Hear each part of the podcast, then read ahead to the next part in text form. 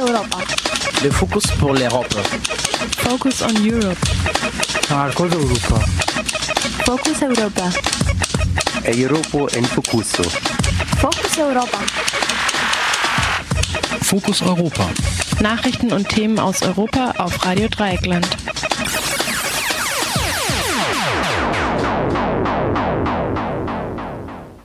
Bologna-Prozess für den Arsch, meint die Rektorenkonferenz. Die deutschen Rektoren dementieren die Schönrede der Bildungsministerin von Kanzlerin Merkel zum Bologna-Prozess getauften Hochschulverschulung.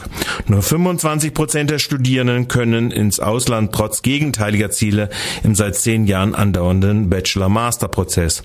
Das sei eine krasse Zielverfehlung. Auch sei das Ziel schnell, schneller, am schnellsten kontraproduktiv, da eher gekrümmte Absolventen den Persönlichkeiten die Hochschulen verlassen. Dies meinte der Sprecher der Rektoren Hibbler in einem Gespräch mit Medien. Herzlich willkommen zu Fokus Europa. Ihr solltet eigentlich die Fokus Europa Debatte hören an diesem 20. November 2015 um 19 Uhr.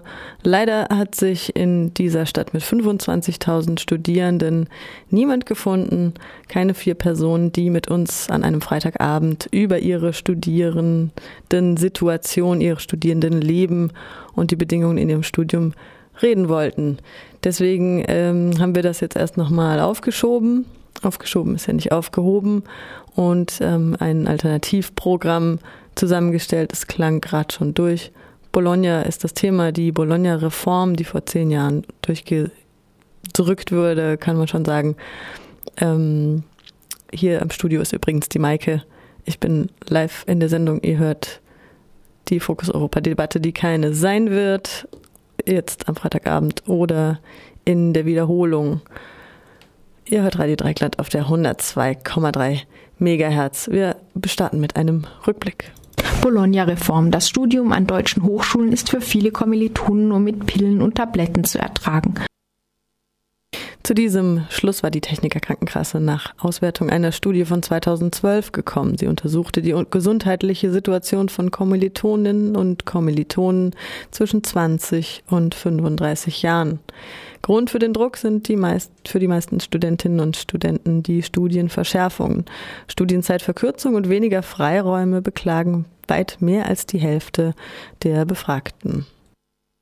Demnach erhielt ein Student oder eine Studentin im Jahr 2010 durchschnittlich 13,5 Tagesdosen Psychopharmaka und Co. Vier Jahre vorher waren es 8,7 Tagesdosen, eine Steigerung um 55 Prozent. Erwerbspersonen in dieser Altersgruppe bekamen 2010 statistisch gesehen 9,9 Tagesdosen verschrieben und Kommilitonen im Jahr 2010 Medikamente für 65 Tage verordnet, einem erwerbstätigen Altersgenossen oder Altersgenossin dagegen 2 72-Tagesdosen. Die Zahlen der unterschiedlichen Befragungen ergaben eine klare Diagnose. Eine Bildungspolitik, die schon vom ersten Semester an den Studierenden des unternehmerischen Ich AG erzieht, macht krank. Die Zahlen gaben auch den Studierenden recht, die sie in den letzten Jahren mit verschiedenen Aktionen gegen den Bologna-Prozess in den deutschen Hochschulen wehrten.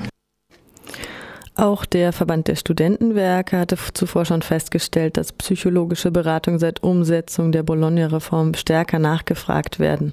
Allein 2010 waren 26.000 Studierende in den psychologischen Beratungsstellen der Studentenwerke. Zum Vergleich 2009 waren es 23.000. Häufigste Themen sind Arbeitsstörungen, Prüfungsängste, Stress, Identitäts- und Selbstwertsprobleme, depressive Verstimmungen. Der Generalsekretär des Verbandes aber findet, Zitat, dass pauschalisierende Aussagen wie etwa jene, das Bachelorstudium mache depressiv der Realität gar nicht gerecht würden, denn die Problemlagen der Studierenden seien sehr heterogen.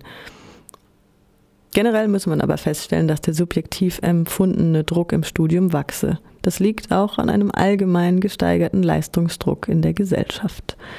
Die vor 15 Jahren eingeführte Bologna-Reform sollte mit der Umstellung auf das angelsächsische Bachelor-Master-System die Studiengänge in Europa vereinheitlichen.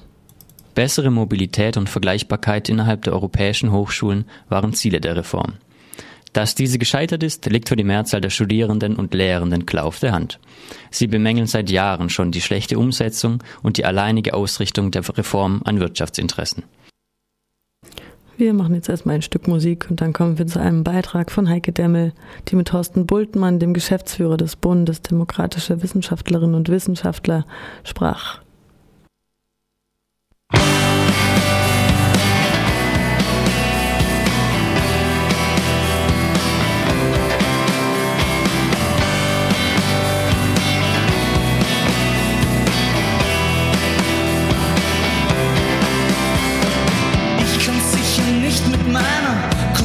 Schlafen, obwohl ich gerne würde,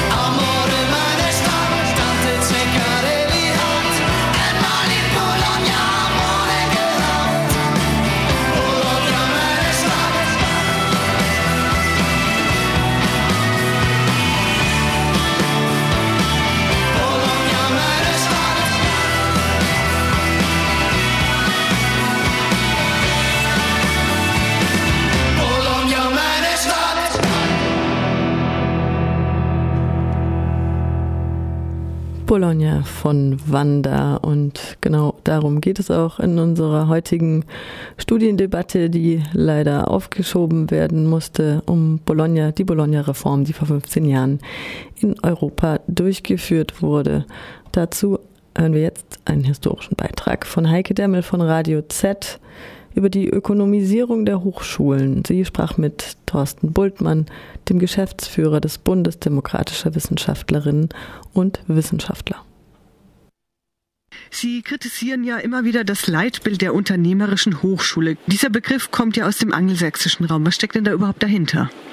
Damit verbindet sich die Vorstellung, dass sich unter Bedingungen der Globalisierung alle unterschiedlichen national geprägten, im Wesentlichen im 19. Jahrhundert von der jeweiligen Nationalkultur unterschiedlich geprägten Hochschulsysteme auf ein solches unternehmerisches Leitbild hinbewegen.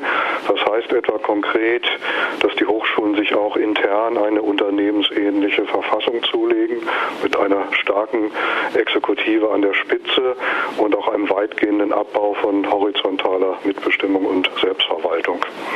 Auswüchse dieser unternehmerischen Hochschule sind dann ja Wettbewerb, weniger Demokratie an den Hochschulen, Wissensmanagement ist ein Stichwort und der Kampf um Drittmittel. Wie stark sind denn die Unis Ihrer Meinung nach schon in diese Richtung hin umgekrempelt? Nicht alle. Also Sie können ungefähr sagen, dass das wirtschaftsliberalste Hochschulgesetz äh, das Hochschulfreiheitsgesetz von Nordrhein-Westfalen ist, wo im Prinzip äh, auf, zunächst mal auf juristischer Ebene alle Komponenten äh, der unternehmerischen Hochschule verwirklicht sind und beispielsweise die akademischen Senate auf reine Einspruchs- und Beratungsfunktionen reduziert sind und substanziell gar nichts mehr entscheiden können. Andere Bundesländer hinken etwas hinterher.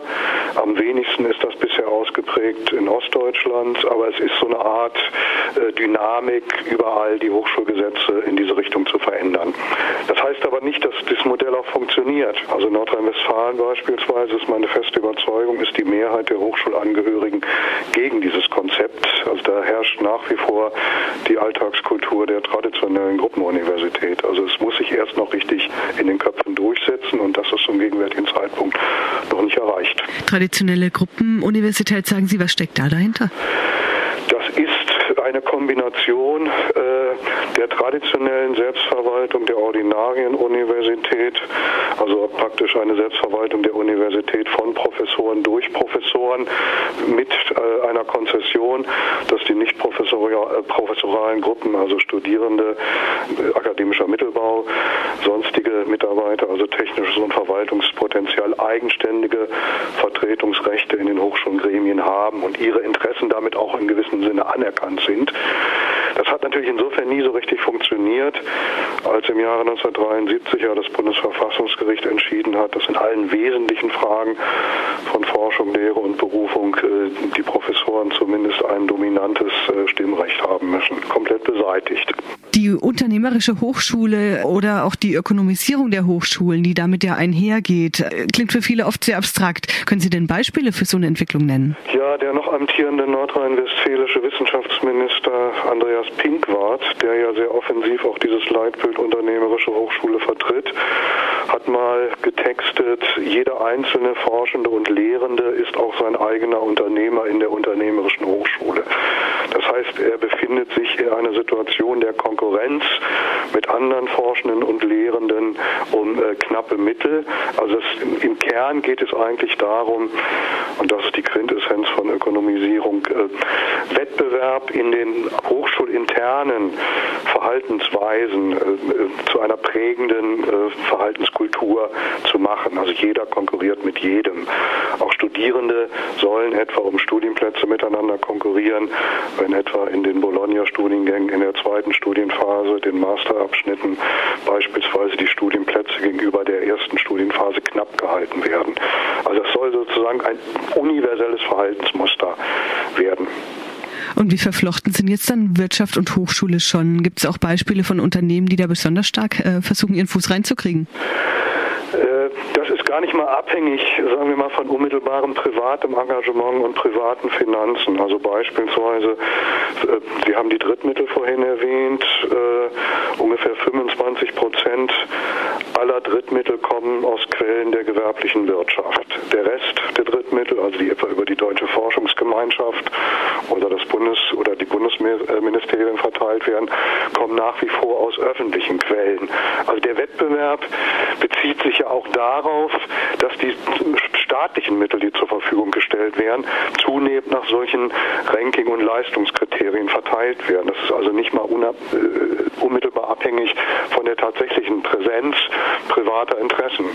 Dann haben Sie natürlich solche Phänomene, dass an Hochschulen, wo beispielsweise die Drittmitteleinwerbung besonders stark ist, äh, auch der Anteil der gewerblichen Wirtschaft äh, unter den sozusagen Förderern, unter den Forschungsförderern besonders stark ist. Das ist so eine Komponente, die sich gegenseitig ergibt. Aber das ist sozusagen eine Liga, kann man sagen, das sind 10 bis 20 Top-Universitäten und nicht etwa alle 100 Unis, die wir derzeit haben. Was bedeutet denn dieser Kampf um Drittmittel dann für die Autonomie der Lehre und die Hochschulen? Ja, das Kernproblem der Drittmittel ist ja, dass die Grundmittel seit Jahrzehnten eingefroren sind und finanzielle Zuwächse es eigentlich nur noch über die einzuwerbenden Drittmittel gibt.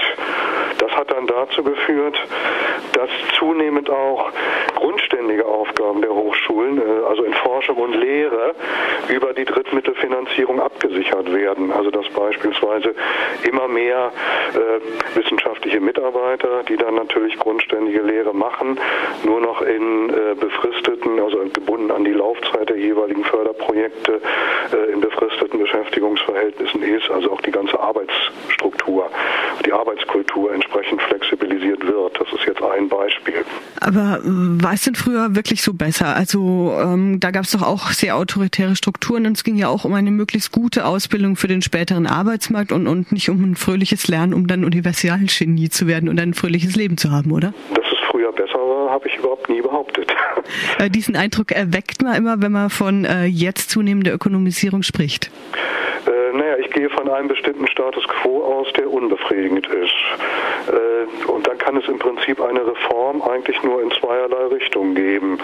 Äh, das eine ist die dominierende Richtung, also Stichwort unternehmerische Hochschule.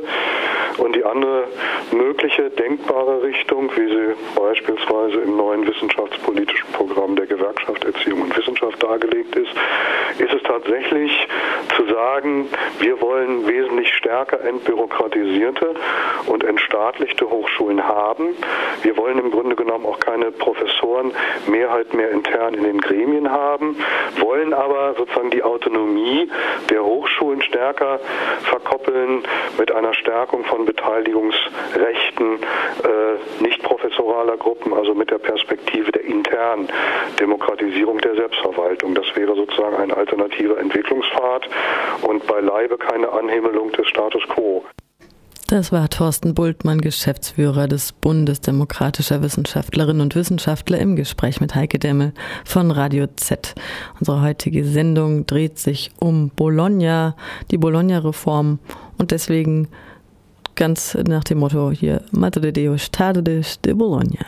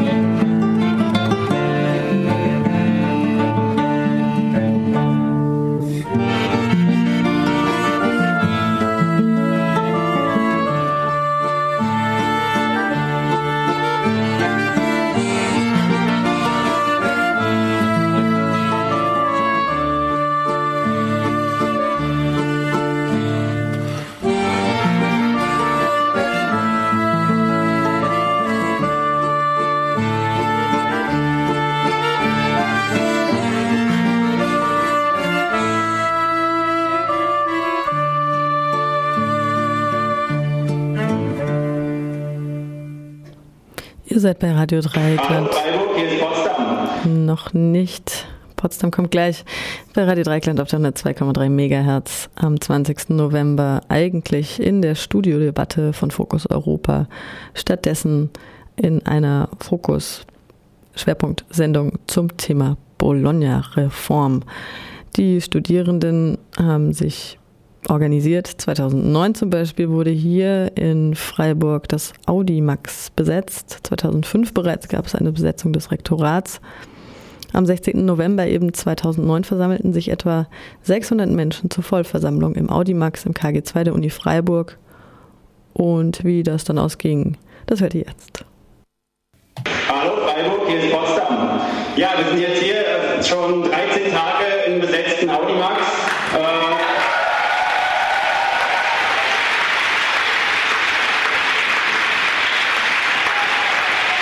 Der Grund, warum wir das gemacht haben, liegt einfach daran, wir wollen protestieren gegen äh, die ganzen Missstände, die ihr genauso kennt an der Uni Freiburg wie hier, wie in Potsdam, im Bildungswesen.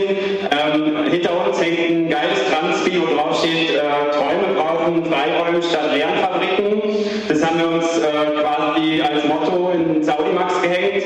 Und äh, wenn ihr auf die Europakarte seht, die sich so langsam füllt äh, mit besetzten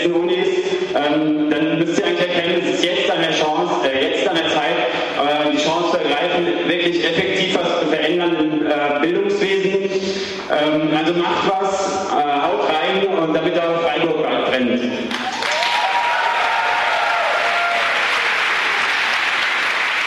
Wie ihr jetzt hier vor euch seht, es ist eine Google Maps Karte, wo die diversen Unis angegeben sind, die in der letzten Zeit einerseits Besetzung erfahren haben, wo andererseits auch Besetzungen noch existieren.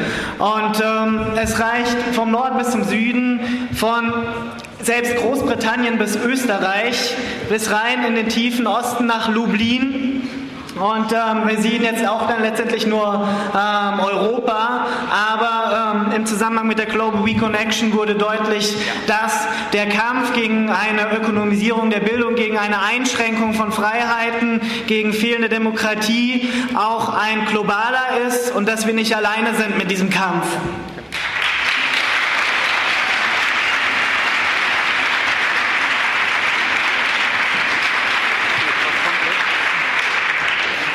Und Bildungsstreik, das ist letztendlich die Fortsetzung ähm, von Schülerstreik, von den Gebührenprotesten und weiteren Auseinandersetzungen in Bezug auf die Bildungsmisere. Es gab den Slogan für Solidarität und freie Bildung damals bei den Gebührenprotesten. Und er ist heute noch aktuell und er ist mit mehr Inhalt gefüllt als je zuvor. Denn es geht nicht einfach nur gegen Gebühren. Es geht um eine freie Bildung, die für alle zugänglich gemacht werden werden soll. Und das heißt, dass Bildung, und das sind die vier Kernforderungen, die im Rahmen des Leipziger Aufrufs verabschiedet wurden, dass Bildung für alle frei zugänglich sein soll. Selektion und finanzielle Hürden durch Gebühren in Kitas oder in den Unis durch Studiengebühren abgeschafft werden müssen. Dass aber gleichzeitig die Unis unabhängig bleiben müssen, dass die Unis öffentlich finanziert werden müssen. Die Ökonomisierung, die ihr ja schon vor der Tür seht, mit mit der FATS Lounge muss gestoppt werden. Wir brauchen Unis, die eigenständig sind, um ein breites Spektrum an Inhalten zu gewährleisten.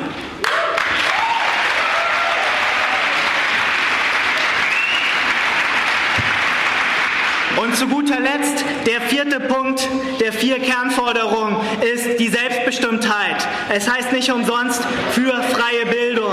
Selbstbestimmtheit bei den Studieninhalten, bei den Lehrplänen und bei unserem Bildungsprozess, den wir individuell gestalten wollen und der bei diesem Bildungsstreik ganz oben auf der Agendaliste steht. Also individuelle Freiheit durch Selbstbestimmtheit, Demokratie, freie Zugänglichkeit von Bildung für alle und eine Hochschule und Schulen und Kindergärten, alle die durch öffentliche Mittel finanziert sind und dadurch nicht von der Wirtschaft abhängen. Das ist der Bildungsstreik, das ist die Vision, die wir ausgestalten müssen und diese Vision liegt in unserer Hand.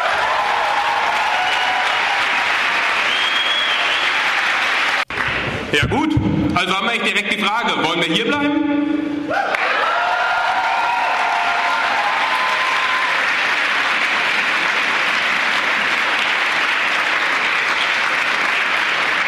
Ich weiß zwar nicht, ob man auf sowas einen Antrag stellen kann. Ich glaube nicht. Ähm, aber ich denke mal, die Antwort war klar.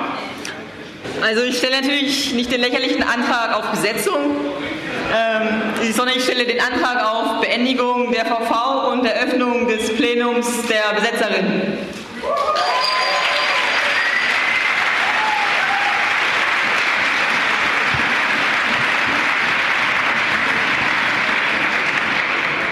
Es war ein Geschäftsordnungsantrag.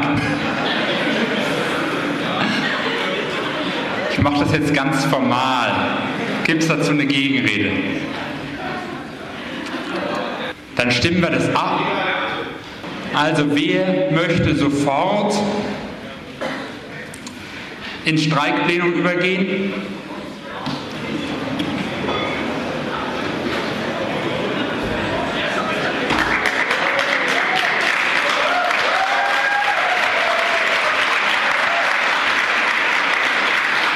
Wer, wer möchte erst noch darüber diskutieren?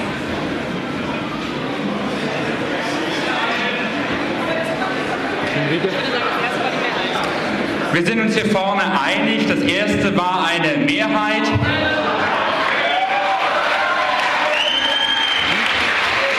Die Vollversammlung ist jetzt beendet. Wir haben jetzt eine, ein Besetzerinnenplenum und hier können wir jetzt diskutieren, wie das aussieht, wie das weitergeht. Und ich glaube, es wäre sinnvoll, die Debatte jetzt dazu zu eröffnen, aber erstmal noch festzuhalten, wir besetzen das Ding hier jetzt.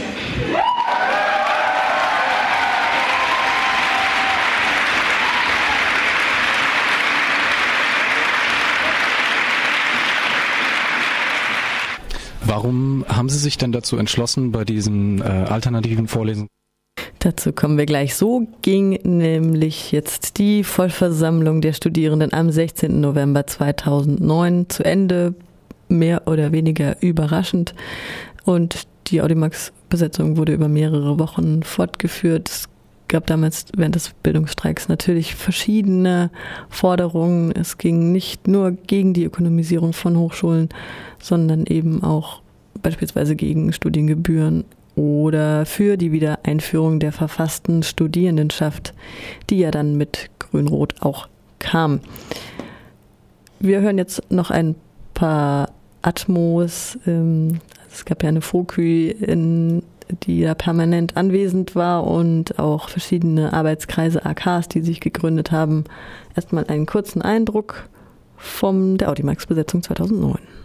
Wir sind jetzt hier zu zweit. Wir kommen aus Salzburg von der Uni, die dort besetzt ist. Wir machen gerade eine Tour durch Süddeutschland und Schweiz und klappern alle besetzten Unis ab und machen da Krebs.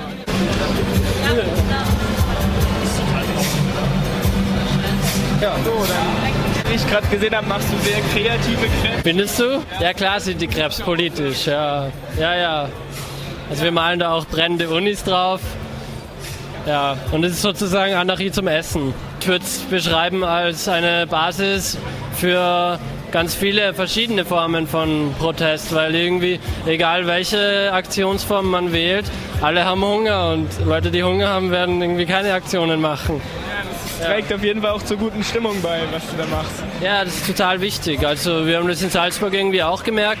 Das allererste, was wirklich gut funktioniert hat, war die Fokü, eh klar. Und das ist eben eine gute Basis dafür, dass der Rest dann auch gut funktioniert. Okay, dann bedanke ich mich, ne? Ja, gerne. Mahlzeit.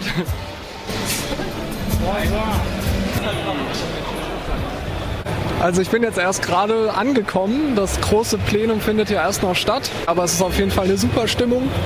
Ähm, hier wird super viel gebastelt, wir sind ganz kreativ und sind viele für die Sache hierher gekommen und ich glaube, dass wir auch ein bisschen hier unsere Meinung auf jeden Fall kundgeben können und ich glaube schon, dass das eine tolle Aktion wird. Ja, ich finde es immens, wie viel Zeugs hier angekarrt wurde. Also von Krebsständen über Eintöpfe, Plakatmalereien, Jonglagegeschichten gibt es eigentlich alles hier. Also wir malen gerade ähm, Ordner, Bänder für morgen für die Demo. Und ähm, Stimmung ist gut, finde ich. Die Stimmung war tatsächlich gut während der Audimax-Besetzung 2009. die dann natürlich auch irgendwann zu Ende ging. Die Besetzerinnen und Besetzer haben damals auch ein alternatives Vorlesungsverzeichnis erstellt und Professorinnen und Professoren zu Vorträgen eingeladen. Wir hören jetzt Professor Rainer Wahl. Warum haben Sie sich denn dazu entschlossen, bei diesem äh, alternativen Vorlesungsverzeichnis selber eine Veranstaltung anzubieten? Ja, es ist ja das Problem bei einem Bildungsstreik der Studierenden, dass, sie, dass der seine Probleme hat, denn die Studierenden verzichten damit auf das, wozu sie eigentlich an der Universität sind, nämlich etwas äh, zu hören und zu, äh, zu, äh, zu lernen. Wenn man also einen Bildungsstreik macht, dann halte ich es für konsequent und förderungswürdig, wenn man dann auf der anderen Seite äh, besondere oder besondere Veranstaltungen anbietet, in, der eben, in denen dann eben dann wieder das, die Eigenart der Universität äh, zum Tragen kommt, dass man sich Gedanken macht über etwas. Solidarisieren Sie sich denn auch mit den Studierenden und ihren Forderungen? Es gibt natürlich sehr viele Forderungen, äh, die da müsste man unterscheiden, aber dass die dass die, dass die Bedingungen an den Universitäten äh, in letzter Zeit und oder seit langem schlechter geworden sind, das kann jeder sehen, der an der Universität tätig ist. Es sind die überfüllten Hörsäle, die überfüllten Seminare und äh, hinzu kommt dann jetzt die Verschulungen durch, äh, durch die Bachelor-Studiengänge. Äh, es ist wirklich sichtbar, dass es, dass es hier Probleme gibt und äh, diesen der, dem Petitum diese, äh, diese Probleme anders zu lösen, dem kann man sich gerne anschließen. Ähm, was halten Sie denn von der Wahl der Mittel der Studierenden, diesen Protest auszudrücken, was Sie ja gerade in Form von einer Besetzung machen? Das ist ja diesmal nicht besonders, äh, besonders kontrovers. Äh, man erlebt ja, dass von allen Seiten, auch von Hochschulleitungen gesehen wird, äh, dass hier Aktionen gemacht werden, weil, weil Probleme vorhanden sind. Ich, find, ich, ich sehe kaum andere Möglichkeiten, als äh, anknüpfend an Früheres hier, hier mal einen, einen Raum zu besetzen. Ähm, natürlich lehnen wir ganz klar ab. Die Technik spielt immer wieder einen Streich. Wir gehen weiter in das Jahr 2011. Da löste äh, Rot, Grün-Rot, so rum, Schwarz-Gelb als Landesregierung in Baden-Württemberg ab. Und die Erwartungen waren groß. Schon nach kurzer Zeit wurden hier zwei der zentralen Wahlversprechen dann auch erfüllt.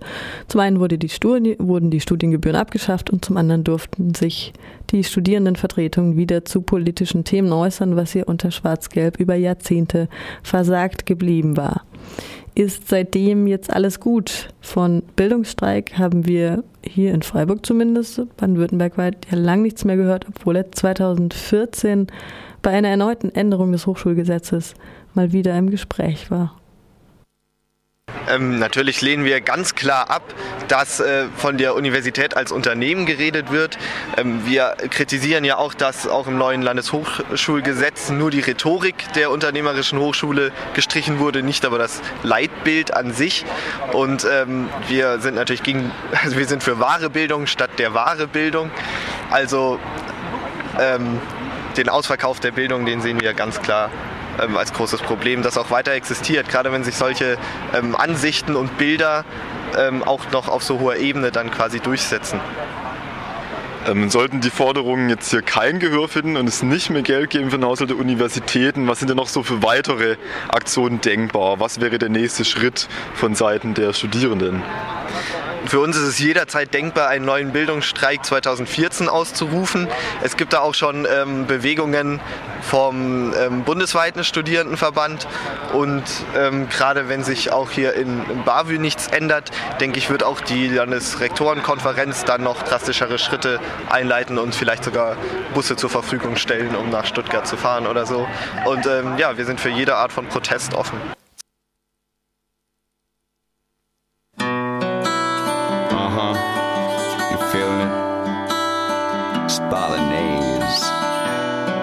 My friend Josh, Mike and Josh Productions, making a song about the sweetest damn food on the planet.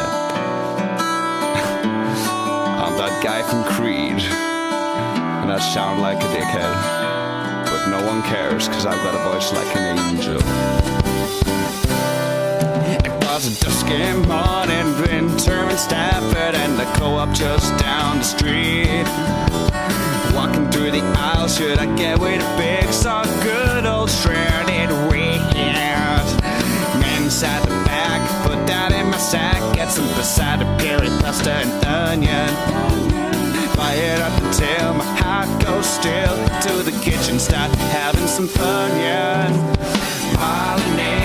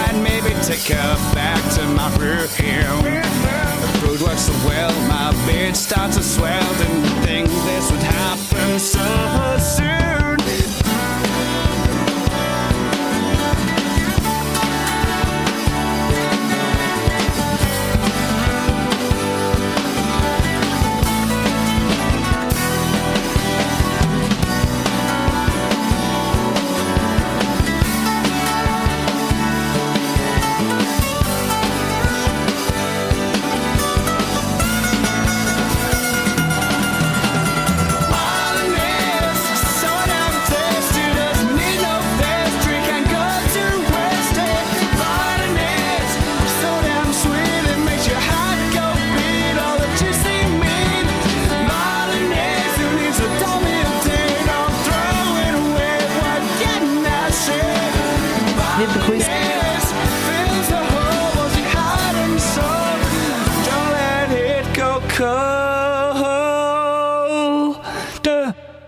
Das Mischpult ist heute wirklich nicht auf meiner Seite. Wir hörten gerade den Bolognese-Song. Das ist das Thema unserer heutigen Sendung. Ihr seid bei Radio Dreigland auf der 102,3 MHz oder im Livestream auf www.rdl.de. Hier im Studio ist die Maike. Wir wollten eigentlich debattieren, haben aber keine, debattierwilligen Leute gefunden. Vielleicht hört ihr die Debatte zur Bologna-Reform noch, dann doch noch mal im Dezember dann. Aber wir wollen jetzt doch noch ein bisschen Debatte hören. Es gab schon mal eine Studiodebatte zum Bildungsstreik. Wir sind jetzt gerade von der Ökonomisierung der Hochschulen auf den Bildungsstreik 2009 hier in Freiburg, die Audimax-Besetzung gekommen und hören jetzt mal ein Stück dieser Studiodebatte vom September vom Kollege Felix und danach vielleicht noch ein Stück Musik. Film ab. Wir begrüßen äh, die Hörer und Hörerinnen sowie auch die Gäste äh, in unserem Studio ähm, zu der Debattensendung mit einem Titel sogar. Und zwar geht es um den Bildungsstreik oder Studentenproteste überhaupt europaweit. Und dafür haben wir äh, uns drei Gäste eingeladen. Das ist einmal der David, der äh, 2009 hier in Freiburg und davor schon in Stuttgart mitgemacht hat beim Bildungsstreik und äh, danach sogar UASTA-Vorstandsmitglied war äh, ein Jahr später für ein Jahr, soweit ich ja, genau. Und die äh, Sarah, die bei der UNEL ähm, Union Nationale d'Étudiants de Luxembourg mitgemacht hat, äh, nee, mitmacht immer noch, aktuell, genau. Und äh, Peter, der ähm, bis vor kurzem noch in Amsterdam bei den Studentenprotesten mitgewirkt und auch mitorganisiert hat. Und natürlich auch Felix, der ja auch dabei war 2009 äh, beim Bildungsstreik hier in Freiburg und uns davon bestimmt auch ein bisschen erzählen kann. Aber fangen wir doch erstmal äh, genau in Deutschland, Freiburg, damit an, dass wir äh, über den Bildungsstreik nochmal ein bisschen diskutieren. Was war, was ist passiert und wie sieht es eigentlich heute aus? Fangen wir mit dem Was war an. David, erzähl doch mal, was hast du da erlebt? Wie ist es dir ergangen?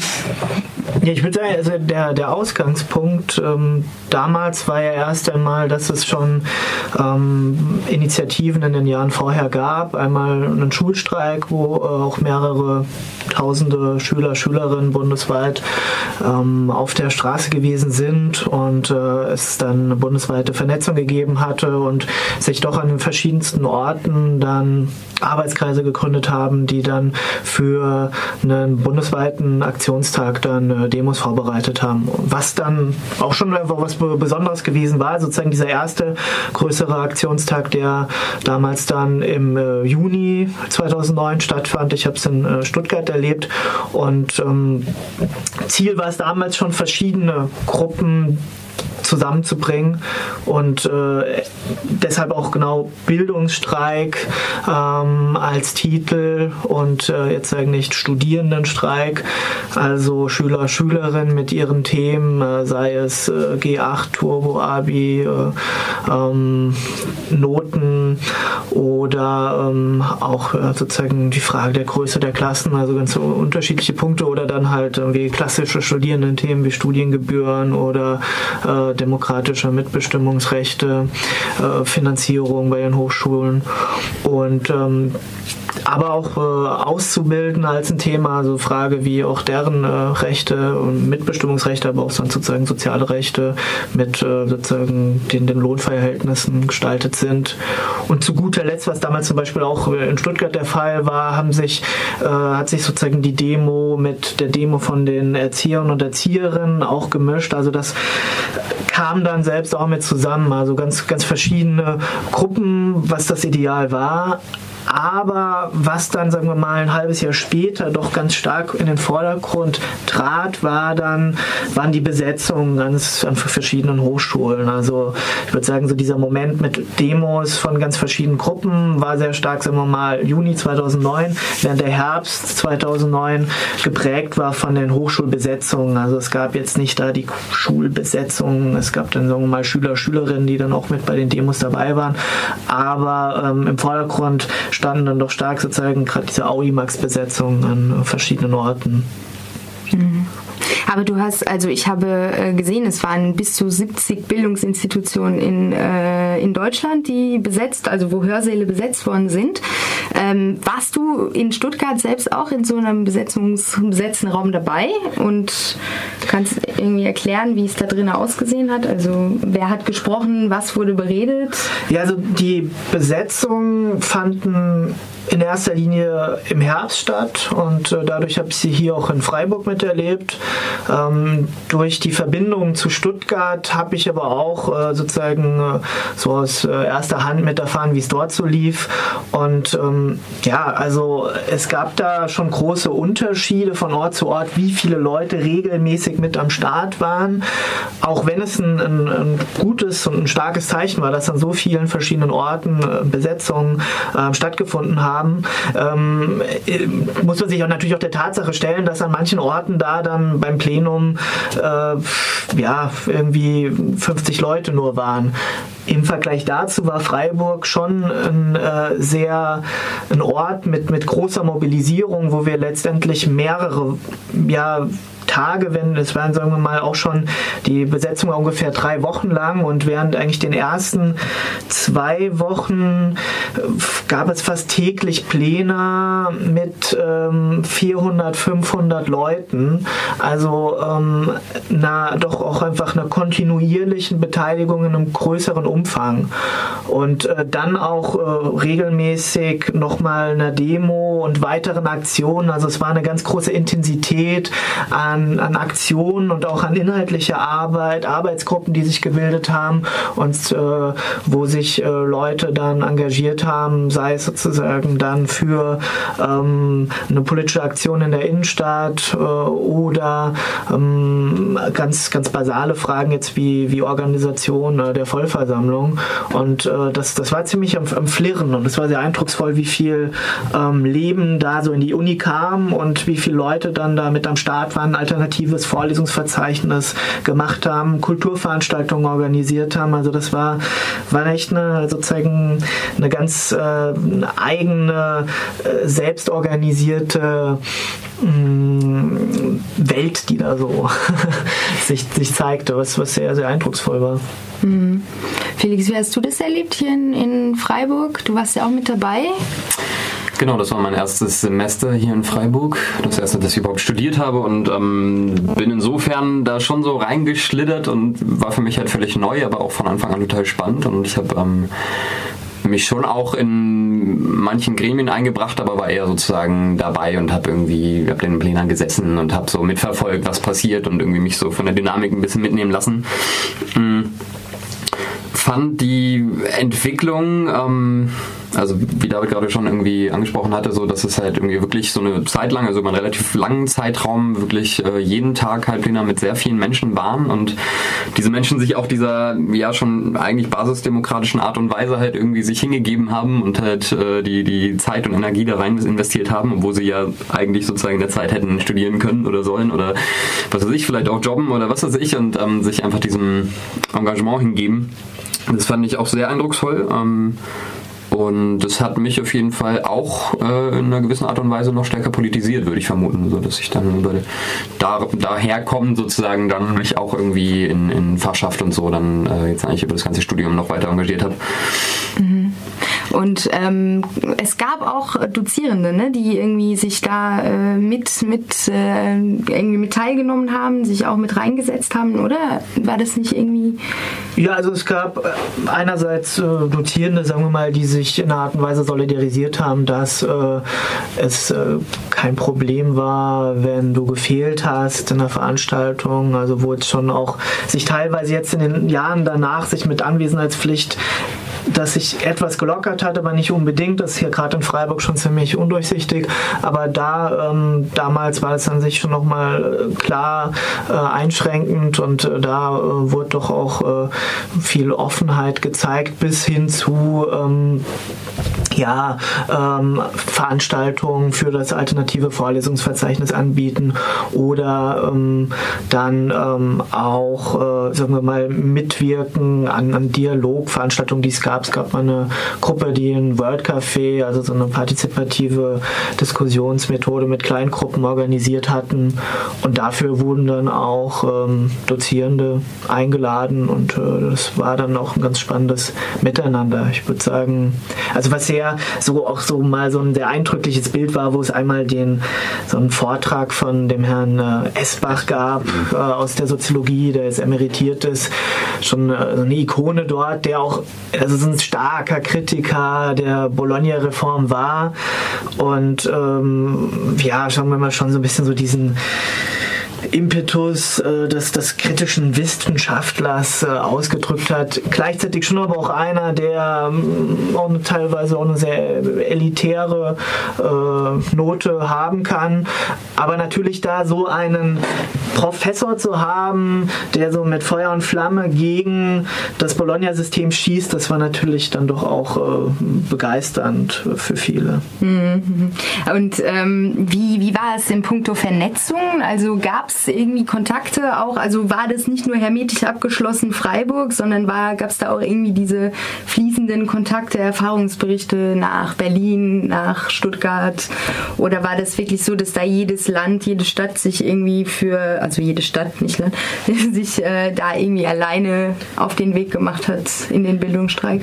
Ich würde sagen, dass erst einmal auch ähm, sehr stark dazu beigetragen, also sozusagen es dazu beitrug, dass es zu den Besetzungen kam, waren äh, die Besetzungen in Österreich die dortige Uni Brennt-Bewegung und äh, gerade ähm, zum Beispiel die in Wien, ähm, dort wurde ja auch ganz viel auf die Beine gestellt und es äh, lief da, also liefen da einige Aktivitäten und äh, das würde ich sagen, hat auch, sagen wir mal, mitmotiviert und dann, sagen wir mal, dieses zu merken, okay, da, da ist was, da wird was angestoßen, lasst uns das doch auch probieren das äh, war da auf jeden Fall im Vorfeld da. Und ähm, wo dann so ein bisschen so dieses, okay, die haben jetzt, die sind schon gestartet, ey, dann äh, lasst uns das doch auch machen, ähm, war da ganz wichtig. Und das ging dann, sagen wir mal, so weiter, dass ja, sagen wir mal, im, im Kollegiengebäude 4, äh, 2 ähm, an dem Gelände, also wenn die Namen von den Orten gesammelt wurden, die jetzt alle besetzt waren. Das ist ein bisschen wie so, ein, ja, so eine große Ahnengalerie dann dort war. Und es gab dann noch äh, Skype-Gespräche mit anderen Besetzungen. Oder einmal ist einer nach äh, Paris zum Austausch mit äh, dortigen Studierendenvertretern und Vertreterinnen gefahren. Das, das war da, ähm, ist natürlich äh, sozusagen das, was unmittelbar wirksam ist und spürbar ist, ist das sozusagen, was sich vor Ort formiert. Oder äh, sagen wir mal dann auch äh, größere Demos, so wie eine landesweite Demo, die dann ähm, damals in der Phase auch stattgefunden hat, wo mehrere Leute dann mit hingefahren sind. Mhm. Mhm. Ja, vielleicht gucken wir dann mal aus Deutschland raus. Ähm, hier geht es ja auch um Bildungsstreik oder Studienproteste international. Ähm, wie ist es denn mit dir, Sarah? Was hast du für Erfahrungen gemacht? Wo hast du teilgenommen an, an Bildungsstreiks? Ähm, in den letzten Jahren gab es in Luxemburg eigentlich drei größere Bildungsstreiks, wovon zwei von Studenten und äh, Schülern waren. Ähm, der größte war wohl letztes Jahr. Also da war, da war ich auch ganz vorne mit dabei bei der Organisation. Das heißt, äh, da war ein Team von etwa 60 Leuten mit dabei. Das waren unter anderem halt die UNEL und zwar waren politische Organisationen, es waren aber auch andere Studierendenorganisationen, die sich damit ähm, also tatkräftig mit angepackt haben. Und letztendlich war es dann so, dass wir einen Streik von insgesamt 17.000 Studierenden und äh, Schülerinnen und Schülern auf die Beine gestellt haben, was natürlich ziemlich eindrucksvoll war. Und ähm, genau, mussten alles immer im, im, Rahmen betrachten. Und ähm, ja, das war eigentlich so die, die größte Erfahrung, die ich gemacht habe, weil ich halt da wirklich auch mit angepackt habe. Und es war einfach etwas Einmaliges, würde ich sagen. Und ähm, was letztendlich aber ein bisschen enttäuschend war, war halt, dass äh, das nicht wirklich was gebracht hat. Ähm, also wir wurden halt schon gehört, aber letztendlich hat, ist niemand wirklich auf uns eingegangen. Und da können wir uns darüber streiten, äh, was für Gründe das hatte. Aber das scheint allgemein so ein bisschen ein Phänomen in Luxemburg zu sein, weil halt auch ein Streik, äh, das war vor drei Jahren, da ging es halt um Schüler und Schülerinnen, die gegen die Schulreform äh, demonstriert haben. Und da war es letztendlich ziemlich eine ähnliche Situation. Das heißt, wir hatten ziemlich viele Leute, da waren es auch mehrere tausend, die demonstriert haben, die gestreikt haben und dennoch kam letztendlich nichts wirklich als Ergebnis heraus. Und ich glaube, das liegt einfach bei uns daran, dass wir nicht wirklich ähm, ein Druckmittel haben. Wenn ich jetzt zum Beispiel den Lokführerstreik nehme, wenn die da streiken, dann gibt es Millionenverluste im ganzen Land. Wenn allerdings jetzt Schülerinnen und Schüler und Studierende streiken gehen, dann passiert halt einfach nichts. Und ich glaube, das ist einfach so ein großes Problem, das momentan auch in Luxemburg herrscht, dass wir mit diesen Streiks nicht wirklich vorankommen. Sie sind zwar da, die Leute sind sehr begeistert und nehmen auch gerne an diesen Streiks teil und sie engagieren sich auch wirklich und organisieren das Ganze mit. Aber letztendlich bringt es einfach nichts wegen der Instanzen, die dann trotzdem nichts vornehmen, weil wir nicht wirklich ein konkretes Druckmittel haben. Was ist jetzt der Unterschied von Luxemburg zu Deutschland beispielsweise? Weil hier haben ja zumindest die Bildungsproteste auch dazu geführt, geführt oder mit daran gewirkt, dass die ähm, Studiengebühren abgeschafft wurden? Ähm, ehrlich gesagt weiß ich da jetzt nicht so direkt eine Antwort drauf. Ich glaube, bei uns ist halt einfach das Problem, dass es immer alles auf diesen Reichtumsfaktor geschoben wird. Bei uns wird halt immer, äh, wird alles damit abgetan, dass gesagt wird, hey, wir haben eh genug Geld und warum beschwert ihr euch? Zum Beispiel dieser große Streik, den wir damals hatten von 17.000 Studierenden und äh, Schülerinnen und Schülern, das war halt, weil die Studiengebühren, ähm, die, die Studienbeihilfen gekürzt werden sollten. Und wir haben halt dagegen demonstriert und das Problem ist, letztendlich hat sich nichts verändert, weil weil das Hauptargument einfach hieß, ihr seid Luxemburger, eure Eltern haben genug Geld, was einfach so ein Klischee ist und es ist einfach so traurig, dass es sogar bei uns im Land vorherrscht. Und deswegen wurde letztendlich einfach nichts daran geändert. Und das Problem ist einfach, dass trotzdem viele darunter leiden, dass viele ein Problem damit haben. Und das ist halt auch ein Vorteil, den wir haben, diese, diese Studienbeihilfe. Und wir wollten natürlich auch diesen Vorteil für uns haben, weil das ist ja auch was Gutes in einem Land wie Luxemburg, wo 85 Prozent ähm, der, der Gesellschaften und der Berufe eigentlich auf dem äh, tertiären Sektor auf dem Markt halt äh, dominiert werden. Und da braucht man einfach ausgebildete Leute, Leute, die studieren konnten. Und das ist halt einfach so ein Problem bei uns gewesen. Wie radikal war es denn bei euch? Also gab es auch Besetzungen an der Uni oder anderswo? Ähm, nee, soweit nicht. Also bei uns war es halt wirklich ein geplanter fester Tag, wo dann halt alle auch demonstrieren waren. Äh, lief, auch, lief auch als ganz friedlich ab. Das heißt eigentlich genauso, wie wir uns erwartet und erhofft hatten. Aber an Besetzung gab es da in dem Fall nichts. Hm. Ja, ist auch interessant, gerade weil du das sagst mit der, äh, mit den ähm, BAföG in Luxemburg sozusagen, diese ähm, Beihilfen. Das war ja genau das, was beim Bildungsstreik hier in Deutschland ja dann äh, geschafft worden ist, ne? dass es irgendwie eine Erhöhung gab, beziehungsweise Nachdenken über eine Erhöhung, die dann aber, glaube ich, im Endeffekt auch eingetreten ist, oder? Ja, es gab schon eine BAföG-Erhöhung, aber es ist natürlich so die Frage, okay, äh, ist es das, was jetzt... Äh was wir wollten, was wir letztendlich nur wollten, ja, genau. Nee, ist mir, das ist mir eben aufgefallen, das ist halt, aber in der Tat ist da einfach weiter verfahren worden, ne, in der Reform irgendwie und genau. wurde dann auch durchgesetzt. Genau. Ja. ja. Und jetzt, wie ist es so im Nachklang, also ist, war dieser Tag, dieser, wo man auf die Straße gegangen ist, kam danach noch mal was oder hat man dann irgendwie klein beigegeben und gesagt, okay, wir werden nicht gehört, wir lassen es? Nee, also auf jeden Fall kam da noch was. Äh, dann war es jetzt auch jetzt im Endeffekt so, dass auch eine Umfrage gestartet wurde. Jetzt nachdem dieses System äh, jetzt zwei Semester am Laufen war, wurde halt eine Umfrage gestartet, die vom Ministerium mit äh, verschiedenen Studentenorganisationen halt ähm, quasi ausgearbeitet wurde. Und da wurden halt ja, die Ausgaben der Studenten ermittelt und es wurde ermittelt, äh, also wozu die, sie diese Ausgaben haben und äh, wo die studieren, damit halt auch diese Unterschiede zwischen den einzelnen Ländern etwas deutlicher werden. Und das ist letztendlich auch nur möglich gewesen, weil halt ein gewisser Druck da war, weil die Leute gezeigt haben, hey, auch wenn wir nicht wirklich so ein Druckmittel haben, wir interessieren uns dafür und wir finden es wichtig, dass wir darüber aufgeklärt werden, wie dieses System jetzt schlussendlich funktioniert und ob die Leute damit klarkommen. Und falls es halt nicht der Fall ist, dass dann wirklich das Ministerium auch einsehen muss, dass das Ganze ein Problem ist und dieses Problem dann eigentlich aus der Welt geschafft werden muss. Und das ist halt so das Größte, was ähm, jetzt noch nachwirkt. Ähm, ansonsten haben wir uns natürlich auch einen gewissen Namen dadurch gemacht. Das heißt, für uns ist es halt viel leichter jetzt an Studierende und äh, also halt ranzukommen und auch an Schülerinnen und Schüler, einfach weil wir diesen Namen haben, weil wir das Ganze organisiert haben und für uns erleichtert, erleichtert uns natürlich die Arbeit enorm, einfach mhm. dadurch, dass wir jetzt viele neue Kontakte auch haben. Mhm, genau, du sprichst eigentlich genau das an, ich dich jetzt fragen wollte. Also auch so in puncto ähm, auf andere Länder gesehen. Also gab es da während diesem, während diesen Protesten, die ihr hattet und der Organisation dazu, gab es da schon irgendwie einen Blick auf Deutschland, einen Blick auf, auf Frankreich oder in Europa? Oder habt ihr euch wirklich äh, nur mit eurer Situation und mit einem komplett neuen Aufbau von einem Protest beschäftigt? Wir haben natürlich versucht, unsere Argumentation auch ein bisschen auf den, auf den Situationen der jeweiligen Nachbarländer zum Beispiel aufzubauen, dass wir halt gesagt haben, hey, in Deutschland haben sie zum Beispiel BAföG und haben wir halt versucht, es in unsere Argumentation mit einfließen zu lassen. Ähm, was aber sehr intensiv war, das war vor allem der Kontakt, den wir zu den Studierendenorganisationen in den Nachbarländern hatten, eben Deutschland, Frankreich und Belgien, aus dem Grund, dass auch die Grenzgänger, die Kinder der Grenzgänger von dieser Reform betroffen sind, weil die ja auch ein Recht bei uns haben, dieses, diese Studienbeihilfe zu beantragen und deswegen hatten wir doch sehr regen Kontakt mit diesen äh, ausländischen Studentenorganisationen und ähm, das war an sich auch wieder so ein ein Element, das natürlich sehr gewinnbringend für uns war und uns viel gebracht hat. Mhm. Okay. Ja, das ist interessant. Also jetzt haben wir irgendwie Deutschland, Luxemburg, was auch schön ist, irgendwie das kleine Land auch mal irgendwie in Fokus zu stellen im Punkto Studium, Studium und Studienprotesten. Äh, und ich würde jetzt irgendwie, oder wir gehen weiter, oder? Nach äh, Amsterdam zu Peter ja. sozusagen, der hier aber mit im Studio sitzt. äh, und der da auch aktiv irgendwie an den Protesten teilgenommen hat, ähm, die ja bis jetzt immer noch andauern, oder? Also ja, stimmt. Also es, es, gibt jetzt ja im Moment keine Besetzungen oder große Demonstrationen, aber vor zwei Wochen hat es noch ähm, ja eine Blockade so gegeben bei der Öffnung des, des akademischen Jahres so. Mhm. Ähm, also ja, Aktionen gibt es. In dem Moment gehen wir jetzt mal raus. Wir kommen zum Ende unserer improvisierten Fokus Europa Sendung mit Ausschnitten aus der Debatte vom September zum Bildungsstreik. Wenn ihr den, wenn ihr die noch zu Ende hören wollt, Richtung Amsterdam geht es gerade, habt ihr gehört. Geht auf unsere Website www.rdl.de.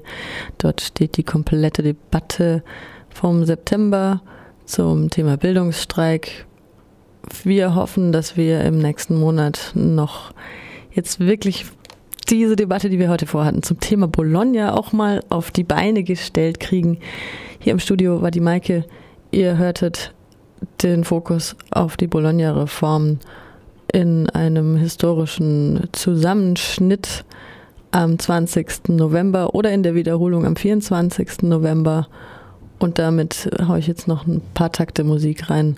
Antilopengang fickt die Uni und sagt Tschüss.